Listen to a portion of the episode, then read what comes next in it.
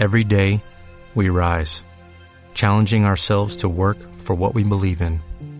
At U.S. Border Patrol, protecting our borders is more than a job, it's a calling. Agents answer the call, working together to keep our country and communities safe. If you're ready for a new mission, join U.S. Border Patrol and go beyond. Learn more at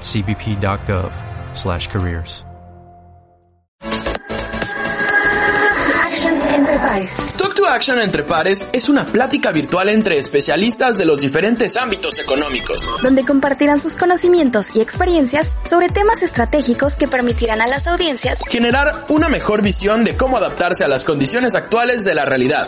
Talk to Action entre pares. La tendencia a trabajar online a distancia está experimentando un impulso decisivo, mientras que el COVID-19 fuerza a empresas y organizaciones a imponer políticas de trabajo remoto en un mundo que cada vez proscribe más el contacto físico. El cambio repentino al trabajo digital remoto masivamente y de la noche a la mañana tiene el potencial de acelerar los cambios en la forma de trabajar y en nuestras ideas sobre la organización del trabajo y la comunicación. En esta ocasión, escucharemos la segunda parte del conversatorio con la doctora Susana Cáceres, socia directora en Internal, agencia consultora, y el maestro Lucas Dávalos, Agile Common Coach and Facilitator. Yo creo que hay una, tremenda oportunidad de empezar a generar esta, estas nuevas competencias de, del trabajo. Eh, y yo creo que va para las distintas empresas. Por ejemplo, me ha tocado ver dos empresas muy, muy grandes con las que trabajamos en Chile que decidieron que todas las personas que no trabajan de cara al cliente, es una empresa de servicio que atiende a público, todas las personas que no trabajan de cara al cliente nunca más van a volver a una oficina. O sea, ellos decidieron cerca de 400, 500 personas, cerraron oficinas, entregaron oficinas que tenían arrendadas y dijeron, estas 400, 500 personas se van a, trabajar desde casa de aquí en adelante. Y ahí el desafío, cómo genero pertenencia, lo que decía Lucas, cómo genero eventos donde mantenemos los ritos de la cultura, eh, uno de los ritos que, organizamos con ellos fue, bueno, nos vamos a, trabajar desde casa, pero a cada persona le llegó a su casa un kit donde iba un tazón de la organización, un mousepad, eh, un lápiz, un cuaderno, todos los materiales que necesitaban para trabajar desde casa aparte, ¿cierto?, de todos lo, los elementos físicos que requieren, que también la organización se los entregó, y también un kit que se les va a mandar mensualmente hasta que logremos vacunas, si es que lo logramos, un kit también eh, de, de, salud, de, de, salud y de cuidado de, para la pandemia.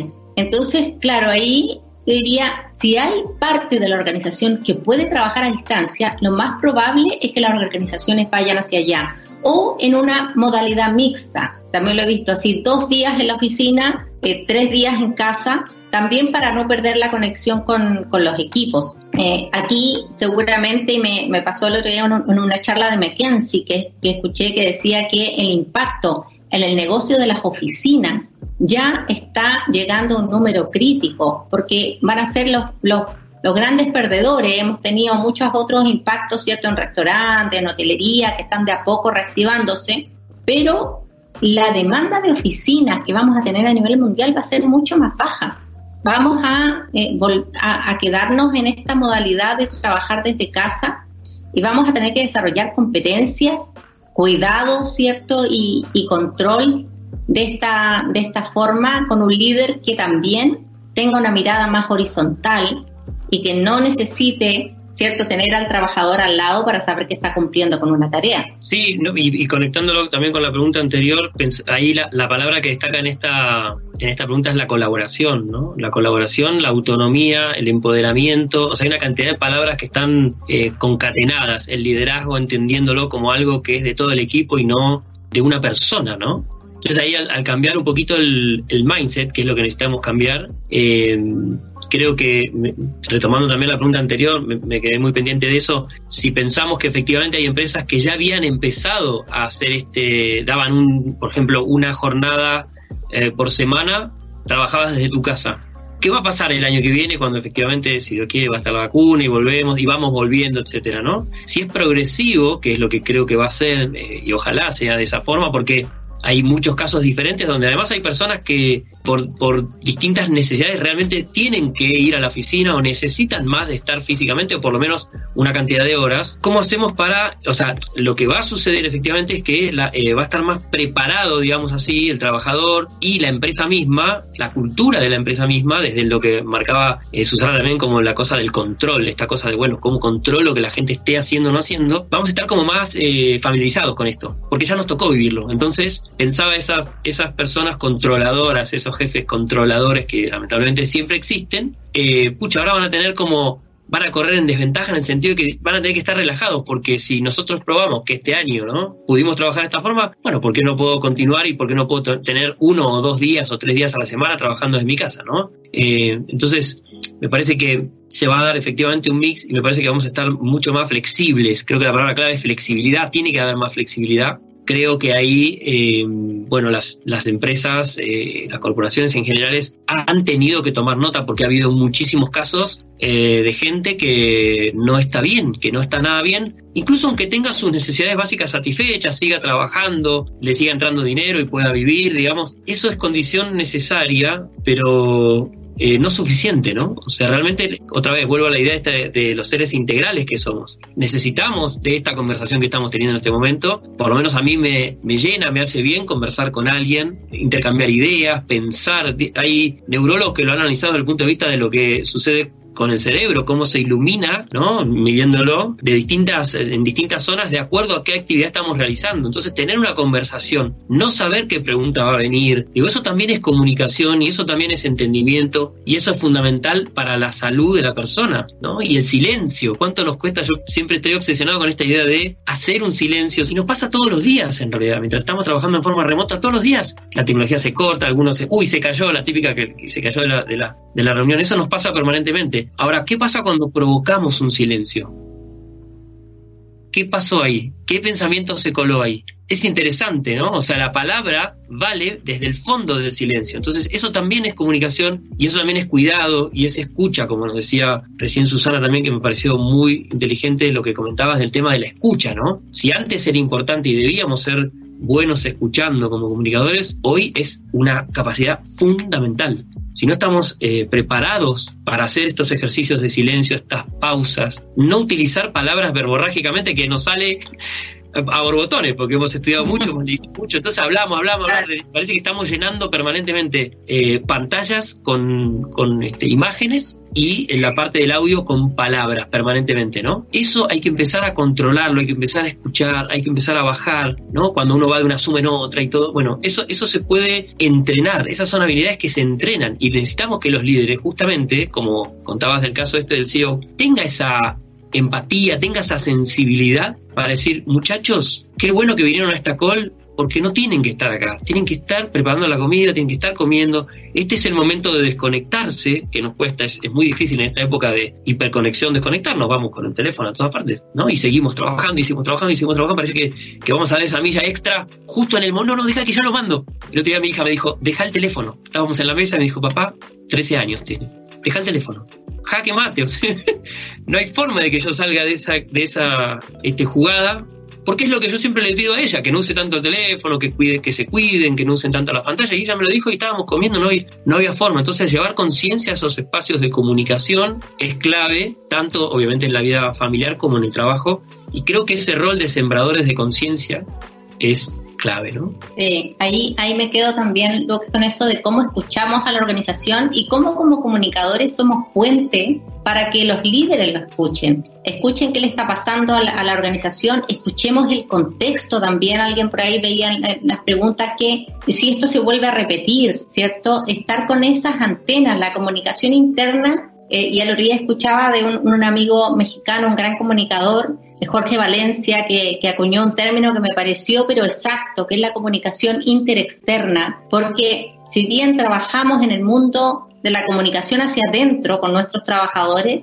tenemos que estar con este cable, con esta antena, escuchando qué está pasando afuera, qué le pasa a la competencia, qué le pasa a, las familias de nuestros colaboradores, qué, está pasando en, en Europa hoy día con el rebrote, qué nos va a pasar a nosotros en unos meses más. O sea, tenemos que estar atentos a todo y también siendo este, este canal, este medium, digamos, que le haga llegar este sentir de la organización a nuestros líderes. Y también con esta, con esta pregunta que nos hacía, voy a buscar el nombre, Ricardo, ¿no? No, Miguel Ramos, perdón, Miguel, que decía que eh, si, si, debiéramos empezar a lo mejor a trabajar menos horas, ¿cierto? Yo creo que es súper factible y, y, a lo mejor si la organización empieza a escuchar, se, van a dar cuenta que, que puede ser un, un, camino muy interesante. Yo pienso en los, en los millennials y sobre todo en los centennials, los que tienen hoy menos de 22, 23 años, eh, que van a buscar trabajos que sean por horas, que sean a distancia. Eh, yo no me imagino un centennial, un chico que trabaje a distancia, que quiera estar sentado como nosotros que nos movemos porque tenemos esta cosa tradicional, ¿cierto? Yo que soy generación X, eh, esto de que tengo que cumplir un horario y tengo que ser responsable con ese horario. Pero un chico puede, además me tocó conocer a una, a una centennial que vive en una zona muy hermosa de Chile en el norte que se llama Valle del Elqui, cerca de La Serena. Ella trabaja para Suiza, hace videojuegos, trabaja en el horario en que le acomoda, no trabaja las 45 horas a la semana, sino que trabaja las horas que le acomoda para ir cumpliendo con una meta, pero no con un horario. Y yo creo que también eso va a ir mutando en el, en el futuro del trabajo. Claramente vamos a tener formas nuevas de colaborar, formas nuevas de trabajar, eh, desde, desde ser un equipo solo yo que trabajo y presto servicio, hasta tener una integración que a lo mejor voy a trabajar con una persona que está en México y voy a tener otra persona en el equipo en España y voy a poder trabajar con un equipo con visiones distintas que además me va a expandir la conciencia y, me va a permitir a lo mejor darle un, extra a un cliente interno o a un cliente externo. Ahí hay, un tremendo desafío con los líderes. Vimos esta, estas nuevas competencias que necesitamos desarrollar pero también hay que tener claro que los líderes se han visto golpeados en esta época, desde tener que dejar al equipo, si es que me gustaba controlar al equipo y ahora lo tengo a distancia y no tengo el control, eh, desde cómo empiezo a escuchar más a, mi equipo, eh, están trabajando muchas horas. Me ha tocado ver a, a, líderes de organizaciones que están, que parten a las 7 de la mañana y de repente llegan correos a las 10, 12 de la noche. O sea, realmente están muy, muy sobreexigidos porque además las organizaciones no le están pasando bien. O sea, claramente las organizaciones no están cumpliendo las metas y ahí entonces tenemos, por un lado, tienen que aprender y reaprender una nueva forma de trabajo, tienen que contener y cuidar a este equipo, ¿cierto?, con estas nuevas habilidades y además tienen que eh, estar preocupados de cumplir con los números que alguien le está cobrando desde arriba. O sea, claramente está con, con, distintos focos. Yo te diría ahí que hay que trabajar con estos líderes y ver que un líder el 80% de su tiempo está comunicando, porque está coordinando y está haciendo que otros hagan. Eso es comunicación. Cuando le entregamos mejores habilidades comunicacionales, le entregamos también el potencial de exigirse menos, de comunicar a la primera vez bien, de, de tratar de escuchar y entender y empatizar eh, de, de, entregarles algunas herramientas de coach, que yo creo que los líderes en el futuro van a tener que tener ciertas herramientas de coaching para poder trabajar con, con, equipos que van a estar impactados también emocionalmente. Entonces, yo creo que hay que mostrarles que si desarrolla este potencial comunicador y toma estas habilidades, su trabajo también va a ser más, un poco más sencillo y debiera ser menos exigido también es muy interesante lo, cómo lo describió Susana recién, ¿no? Porque creo que la palabra clave acá es contexto, ¿no? Eh, otra vez, esto no es eh, trabajo remoto porque eh, nos transformamos digitalmente y estaba todo de alguna manera planeado y se dio así, sino que, bueno, pasó lo que pasó y entonces es un contexto crítico. Entonces, mm, eh, el estrés está repartido por toda la organización, ¿no? No es solamente eh, el trabajador eh, que tenía más incertidumbre quizás de perder su puesto de trabajo y se pudo acomodar, ojalá, y está trabajando de forma remota, sino toda esa toda esa organización, ¿no? Y el CEO carga sobre sus espaldas con la responsabilidad, los líderes, los C-levels en general, ¿no? Todos los, el CFO CFO, el CTO, todos cargan eh, en, sus espaldas con esta responsabilidad de lo que es la coordinación general de la compañía. Entonces, la empatía, o sea, tenemos que nosotros también, si nos toca comenzar en alguna pega, como dicen acá, en, un trabajo, digamos, ¿no? una chamba, como dicen en, México, eh, también ser empático con la persona que está ahí y que tiene que ocupar un rol de liderazgo, porque no, no es nada fácil en este momento ocupar ese lugar y que te estén pidiendo respuestas este, en un momento en el que nadie las tiene, no, no es que él no las tiene o las quiere compartir, o sea, que por otro lado eso, eso lo que genera a nivel justamente de la comunicación es una, una empatía, digamos, desde, desde la horizontalidad, de decir, mira, no tengo nada para, no tengo nada que esconder. Entonces también la comunicación creo que se benefició en ese sentido porque eh, la transparencia se volvió un valor forzado, pero se volvió un valor porque incluso hemos entrado en las casas de estos de estas eh, personas que de repente eh, llegaban en un auto mucho más caro que el nuestro, etcétera, De repente están en su casa y uno puede tener un cuadro más caro, un cuadro más, barato, pero es una casa, o sea, entonces, y con todo lo que eso implica, ¿no? Entonces, y pensaba, en un momento también pensaba cómo se conecta y cómo, qué loco que es eh, la, historia, que es una puerta giratoria, como dice Jorge Drexler, me encanta esa idea, ¿no? Este, no es una línea recta, sino una puerta giratoria, vuelven a pasar cosas, ¿no? Y esto de que el trabajo estuviera en la casa no es la primera vez. A los albores de la revolución industrial, ¿no? El artesanado, que es lo que viene antes de, lo que estamos hablando ahora, que es el, trabajador y el proletariado en general, digamos, todo lo que pasó después, que son 250 años de historia que no vamos a resumir ahora, no se preocupen, se trabajaba desde la casa y la familia, trabajaba toda la familia y trabajaba de sol a sol. Entonces, entonces si uno lo ve con esa mirada histórica, dice, wow, estamos como avanzando, retrocediendo también. No estamos trabajando estos 48 minutos mínimo, más, este, como decía Susana, promedio. Estamos en nuestras casas, eh, estamos conviviendo con trabajo y, familia al mismo tiempo, tratando de, ver para dónde, cómo hacemos para equilibrar todo. Bueno, esto no es la primera vez que nos pasa como humanidad. Eh, obviamente ahora tenemos a disposición un montón de tecnologías eh, que nos permiten, digamos, y además mayor conciencia en un montón de cosas, ¿no? Hasta el cuidado psicológico, etcétera, etcétera, que, que está buenísimo que se ponga sobre el tapete. ¿No? Y que se discuta, eh, cosa que antes quizás no, no se podía hacer, ¿no? Entonces creo que el, el, punto, volviendo al tema, me, quedo con lo de la agilidad, con lo de la empatía vista como no solo de parte del líder hacia sus eh, reportes, sino también de quienes trabajan con esa persona, cómo, cómo cuidamos a esos líderes también, porque son necesarios eh, y necesitamos, todos necesitamos como guías, sobre todo estas, estas generaciones que, que, señalaba este, Susana, ¿no? que pueden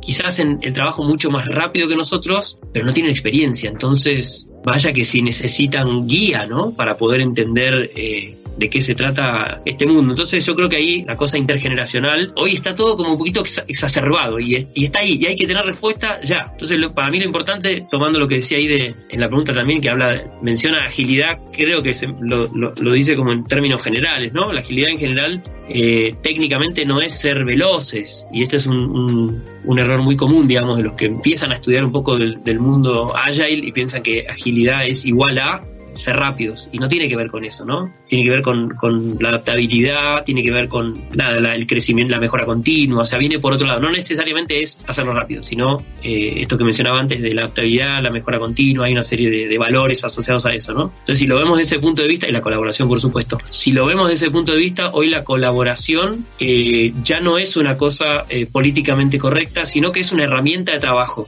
La colaboración hoy es, es un asset. Colaborar, coordinarnos. De hecho, antes, ¿cuánto nos costaba coordinarnos y estábamos quizás ocho horas en el mismo espacio. Y sin embargo uno veía equipos que no estaban coordinados, ¿no? Y a pesar de que compartían el espacio físico. Ahora ves equipos que no comparten el espacio físico y están súper coordinados. Y si ¿cómo lo hacen? ¿Y por qué antes no podían? ¿Qué fue magia? No, es la necesidad que te lleva justamente, por ejemplo, el efecto de la sumitis, ¿no? Al estar tantas horas frente a la cámara acá, en, de una zoom en otra o de, un, de una call en otra, que hace que, que, querramos, ya uno está a esta altura, de, después de, marzo a esta parte, uno quiere, bueno, basta, no quiero más otra videoconferencia, ¿no? Entonces, para evitarme esa videoconferencia, ¿cómo puedo hacer? Y me sincronizo temprano a la mañana, por ejemplo, tengo una daily con mi equipo, nos ponemos de acuerdo y después ya no hace falta que estemos pegados a la pantalla en reuniones lateras, largas, donde no, no hay un norte, etcétera, ¿no? Y ahí otra vez viene y el rol del, comunicador como facilitador de un espacio y no tanto como el, como el dueño o el experto en comunicación. ¿no? Ese rol también, yo creo que ligándolo al tema del mundo agile, justamente creo que, que, que nos da una muy buena oportunidad para que el comunicador haga un clic y diga, ah, a ver, ahora facilito un espacio, facilito una sesión,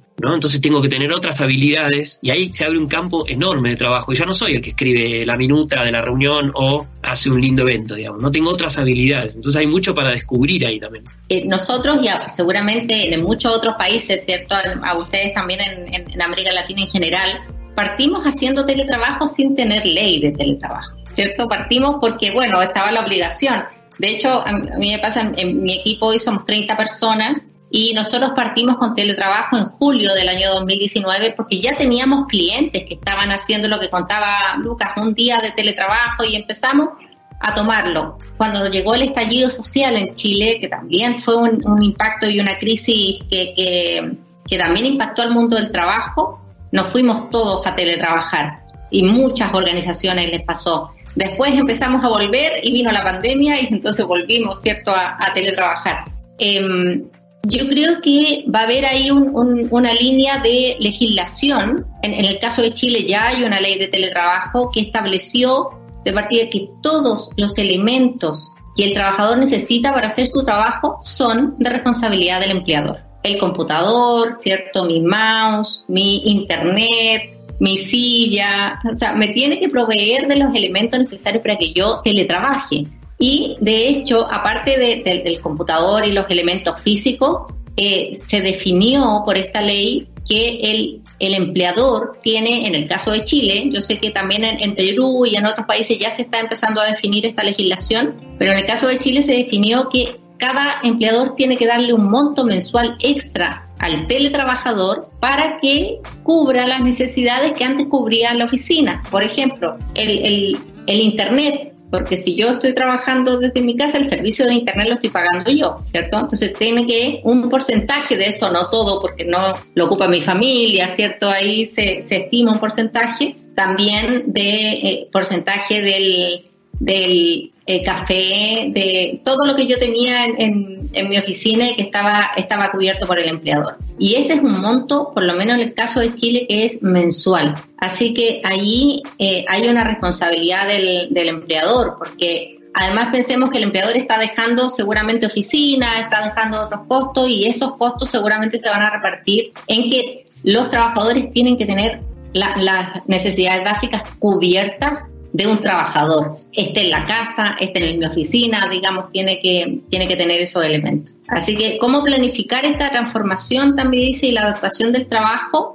Eh, nuevamente escuchando la organización, escuchando el contexto, no va a ser fácil, yo como decía, yo siento que estamos todavía en beta, estamos aprendiendo, estamos viendo cuál es la mejor manera, eh, pero la mejor manera, como decía Lucas, y ahí comparto totalmente, tiene que ser a través de la colaboración no va a ser una imposición, ¿cierto? Ni tampoco una gran demanda del trabajador, sino una conversación que me permita encontrar la mejor manera de, lograr los objetivos que nos motivan en conjunto, trabajando ya sea a distancia o trabajando en el lugar o con una modalidad mixta, va a ser, tiene que ir generándose este, este acuerdo, va a ser como un baile, ¿cierto? Cuando bailamos también nos comunicamos y generamos esta, esta forma de ir sincronizándonos. Yo creo que esa va a ser la forma en que vamos a, a encontrar la mejor respuesta. En el caso de Argentina eh, es, es, es, complejo también por, por la situación en la que está el país en este momento, ¿no? Distinto quizá de cómo, cómo llegó eh, a Chile. A Chile llega, llegó en un momento en el cual económicamente estaba un poco más estable o bastante más estable, a pesar de que venía del movimiento, digamos, que ya había seteado un poco el contexto crítico. Eh, así que ahí es, es algo que,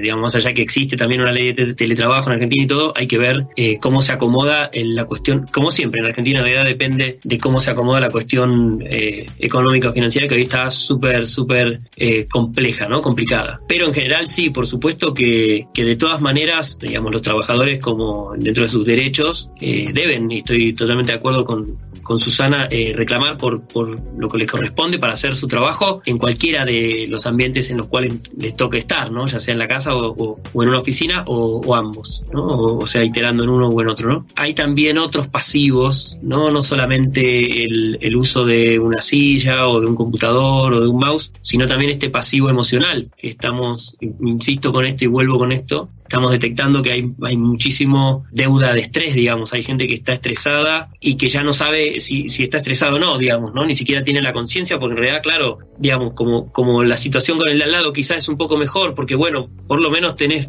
trabajo, entonces se generan como algunos eh, vicios en ese sentido y uno pierde un poco el foco de eh, la motivación para trabajar, hay gente que está deprimida, digamos, hay de todo, ¿no? Sobre todo mucha gente que estaba eh, viviendo sola de repente, ¿no? Y entonces, si bien los que tenemos familia, tenemos otro, este, otra gama de, problemas con los hijos y, convivencia y demás, yo creo que, la, que personas que las pasan peor hoy por hoy, lamentablemente, son los que estaban solos, los que viven solos, ¿no? Porque no podían de repente tener ese contacto y por eso el trabajo y el ir a una oficina y por eso respeto esa necesidad también de decir eh, queremos volver y necesitamos volver y todo, sobre todo los jóvenes, que los jóvenes necesitan ese contacto, digamos, este, justamente y el trabajo es un socializador más en todo esto, ¿no? Entonces por eso es, fundamental que, esté ahí eh, presente también y, eh, como decía también Susana, el concepto de cercanía se redefinió.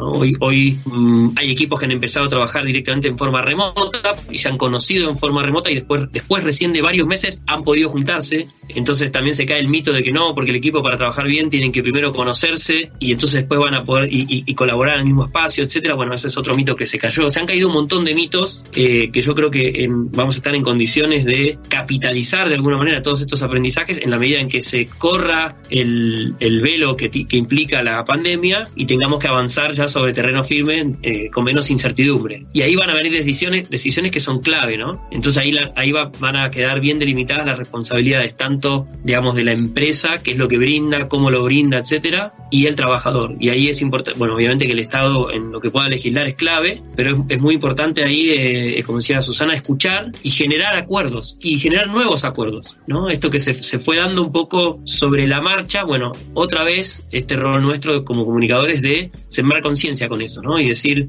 eh, tengamos todas las conversaciones que haga falta tener para efectivamente tener esos acuerdos y poder eh, continuar en este mundo buca, ¿no? Eh, volátil, en el cual ya estamos definitivamente instalados. Entonces, volvemos, no volvemos, como que nadie sabe efectivamente, si alguien sabe que me cuente, por favor, cómo va a ser el 2021, pero realmente no podemos saber cómo va a ser, pero sí sabemos cómo vamos a ser nosotros.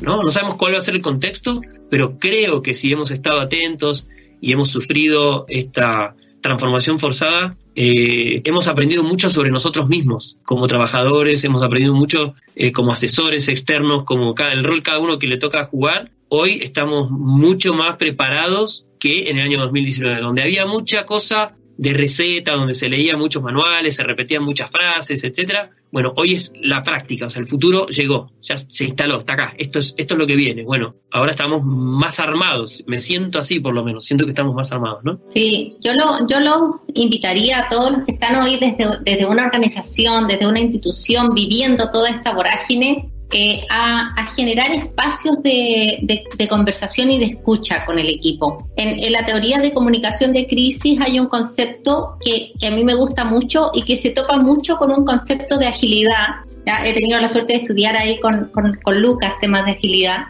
Eh, y el concepto se llama sense making, que es la creación de sentido después, el aprendizaje de esta crisis. Y, creo que estamos, si bien la crisis no ha terminado, creo que estamos en un momento muy, muy potente para juntarnos a hacer esta generación de sentido o esta retrospectiva, ¿cierto? Como se dice en temas de agilidad, de decir, bueno, ¿qué, qué aprendimos de, de, esta crisis? ¿Con qué cosas que, que hemos hecho en esta modalidad beta, en este aprendizaje, nos queremos quedar? ¿Qué cosas no queremos seguir haciendo porque vimos que no nos resultaron o que a lo mejor resultaron, pero resultaron de una manera muy dolorosa para la organización, cumplimos las metas, pero tenemos el, equipo estresado. O sea, buscar ese aprendizaje porque yo creo que nos va a permitir, venga el contexto como venga en el año que, que, viene, el, el 2021, con vacuna, sin vacuna, con más mascarillas, con más alcohol gel, como venga, nos va a permitir a ver realmente hecho un stop y, mirar qué aprendimos de esta crisis. Creo que todas las crisis nos dan aprendizaje, así que esa es la invitación que le dejo al sense making o, como se dice en agilidad, a la retrospectiva. Qué buen pie que me diste, Susana, gracias. Con respecto al tema de la retrospectiva, también tener en cuenta que esa inspección que se hace de lo que hemos eh, eh, realizado eh, en el último sprint, ahora nos ponemos con palabras técnicas y, y complejas, entendiendo eso por un ciclo de trabajo determinado, ¿no? Empezar a ver eh, nuestro trabajo y nuestra planificación como ciclos, ciclos de mejora continua. Ese, esos, hay pequeños cambios de mentalidad que podemos hacer, que pequeños en el sentido de que no son grandes golpes de timón, en principio no parecerían eh, grandes golpes de timón, pero que en realidad desde el punto de vista de la mentalidad que hay detrás, son cambios copernicanos, son cambios que van a hacer que cambiemos realmente nuestro punto de vista eh, y nos van a permitir resiliencia en la práctica. O sea, cada una de estas palabras que fuimos, eh, yo noté algunas de las que conversamos hoy, ¿no? Hablamos de la confianza, de la horizontalidad, de la eh, autonomía, el empoderamiento, esto de transformarnos en anfitriones como comunicadores y demás, em, conciencia, sembrar conciencia, ¿no? Hablamos mucho de humanizar, eh, ser empáticos, un líder coherente y consciente, un poco todas estas son los conceptos que estuvimos conversando. Eh, ¿Cómo hacemos para llevarlos a la práctica, ¿no? ¿Cómo dejan de ser palabras bonitas que nadie te va a decir que, que, no es importante. Yo siempre hago el mismo test con los, con los líderes, con los CEOs y les pregunto, ¿tú crees que la comunicación es algo importante en tu empresa? Hagan la prueba. Nadie va a decir, no, creo que no es importante todo el mundo es como es como políticamente incorrecto decir no, no, y para esto, y completan con él siempre, para llevar adelante esto, bueno, la comunicación es muy importante. Bueno, que lo demuestren en la práctica. Hoy más que nunca el, el famoso walk the talk, ¿no? El, el, representar con nuestros hechos y no con palabras, efectivamente hacia dónde queremos eh, ir es fundamental y los líderes son eh, los que modelan el comportamiento de los equipos en ese sentido, así que es fundamental que sean coherentes y consistentes y empiecen para hacer pequeños cambios. Mañana, ¿qué puedo hacer mañana distinto? Probar un experimento y aprender. Esa es un poco la mentalidad para mí de lo que viene, ¿no? Les agradezco enormemente tanto a la maestra Susana como a Lucas, por supuesto, que nos hayan acompañado en esta emisión y sobre todo que nos hayan compartido estas invaluables experiencias y conocimientos. Así es que muchas gracias, saludos hasta Chile y saludos hasta Argentina. Muchas gracias Carolina y muchas gracias a, todo el equipo que está detrás de producción, que son excelentes, realmente impecable todo, y, a la Universidad Anahuac por esta, por esta invitación.